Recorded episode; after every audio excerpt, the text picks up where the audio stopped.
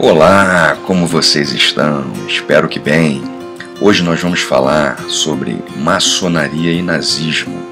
Mas antes de tudo, não se esqueça de clicar na carinha feliz aqui do lado direito do canal, se inscrever se não for inscrito, comentar, compartilhar e se gostar, dar aquele joinha para fortalecer o canal e para que a gente possa continuar fazendo vídeos de qualidade e de interesse de vocês. Muito obrigado e vamos ao vídeo.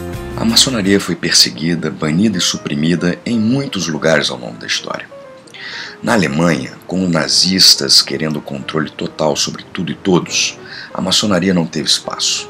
Adolf Hitler tentou de quase tudo para eliminá-la, não só do solo alemão, mas de todos os países que foram amordaçados pelo nazismo. Em um discurso, Hitler comentou sobre a igreja e a maçonaria. Aspas, Todas as abominações supostas, os esqueletos e caveiras, os caixões e os mistérios, são coisas simples para as crianças.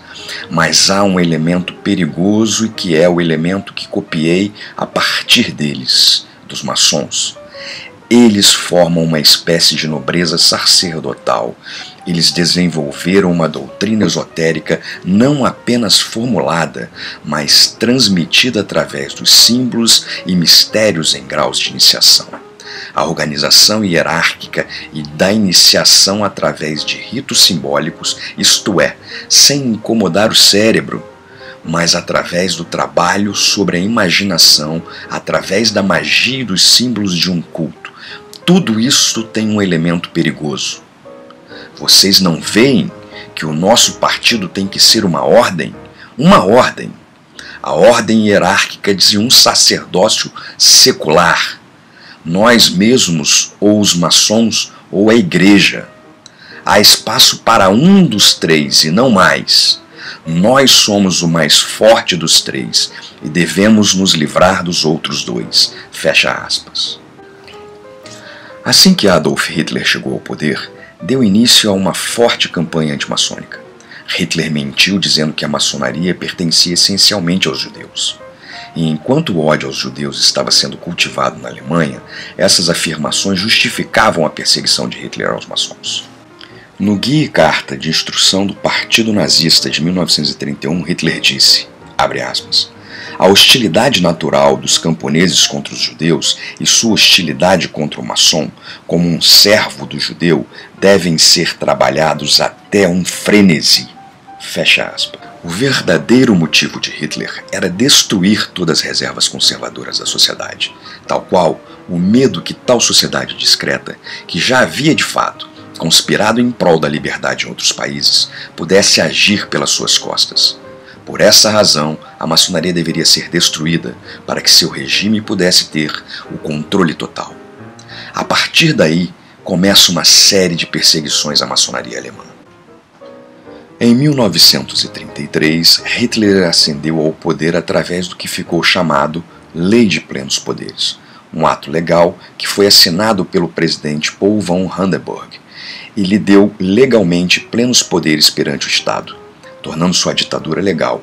Ali começava um longo período de opressão aos maçons alemães. Diversas medidas foram tomadas por vários líderes eminentes do Partido Nazista na perseguição que se seguiu contra os maçons. Na calada da noite, diversas lojas começaram a serem saqueadas e atacadas por unidades da SS e da SA. Em 28 de outubro de 1934, foi emitido um decreto oficializando todas as lojas maçônicas como hostis ao Estado. A Gestapo, polícia especial dos nazistas, continuou a saquear as bibliotecas e coleções de objetos maçônicos dos membros da maçonaria. Objetos estes que em 37 apareceram numa exposição antimaçônica em Munique, inaugurada pelo ministro da propaganda Joseph Goebbels. A exposição incluía templos completamente mobiliados, com propagandas intimidatórias aos que futuramente pensassem em se aproximar da maçonaria. As fotos dessas exposições estão sendo exibidas nesse momento neste vídeo. O regime nazista catalogou todos os maçons, juntamente com judeus e o clero político. Tratou eles como os inimigos mais implacáveis da raça alemã. Em declaração foi dito: abre aspas, é necessário erradicar de todos os alemães a influência indireta do espírito judaico, um resíduo infeccioso judeu, liberal e maçônico, que permanece no inconsciente de muitos, acima de tudo no mundo intelectual e acadêmico. Fecha aspas. Quando conquistaram a Europa, os nazistas dissolveram forçosamente todas as organizações maçônicas que encontraram, e aos mods da Alemanha confiscaram seus bens e documentos. Alguns aliados alemães do eixo também decretaram medidas policiais discriminatórias contra os maçons. Em agosto de 1940, o regime de Vichy, na França, emitiu um decreto declarando que os maçons eram inimigos do Estado e autorizavam a vigilância policial sobre eles as autoridades francesas de guerra criaram um cartão de identificação para os maçons. O arquivo dos cartões sobreviveram à guerra e estão arquivados no Museu Memorial do Holocausto, nos Estados Unidos. Em 1942, uma última ofensiva foi autorizada por Hitler. Alfred Rosenberg inicia uma guerra intelectual contra os judeus e os maçons. Com isso, os maçons foram mandados aos campos de concentração juntamente com os judeus. Assim como os judeus tinham uma estrela de seis pontas em seus uniformes para serem identificados nos campos de concentração, os maçons tinham uma identificação em seus uniformes, um triângulo vermelho de cabeça para baixo com a letra F em preto em seu interior. Estima-se que entre 80 e 100 mil maçons foram mortos pelo regime nazista de Hitler. Ainda lembramos de todas as atrocidades cometidas pelo regime nazista pelo mundo. Na maçonaria alemã, existe um resquício de medo nos membros em identificarem-se como tal. Um símbolo chamado Forget Me Not, ou Não se esqueças de mim, em português, foi criado para ajudar os pedreiros livres a identificarem-se entre si pela Europa.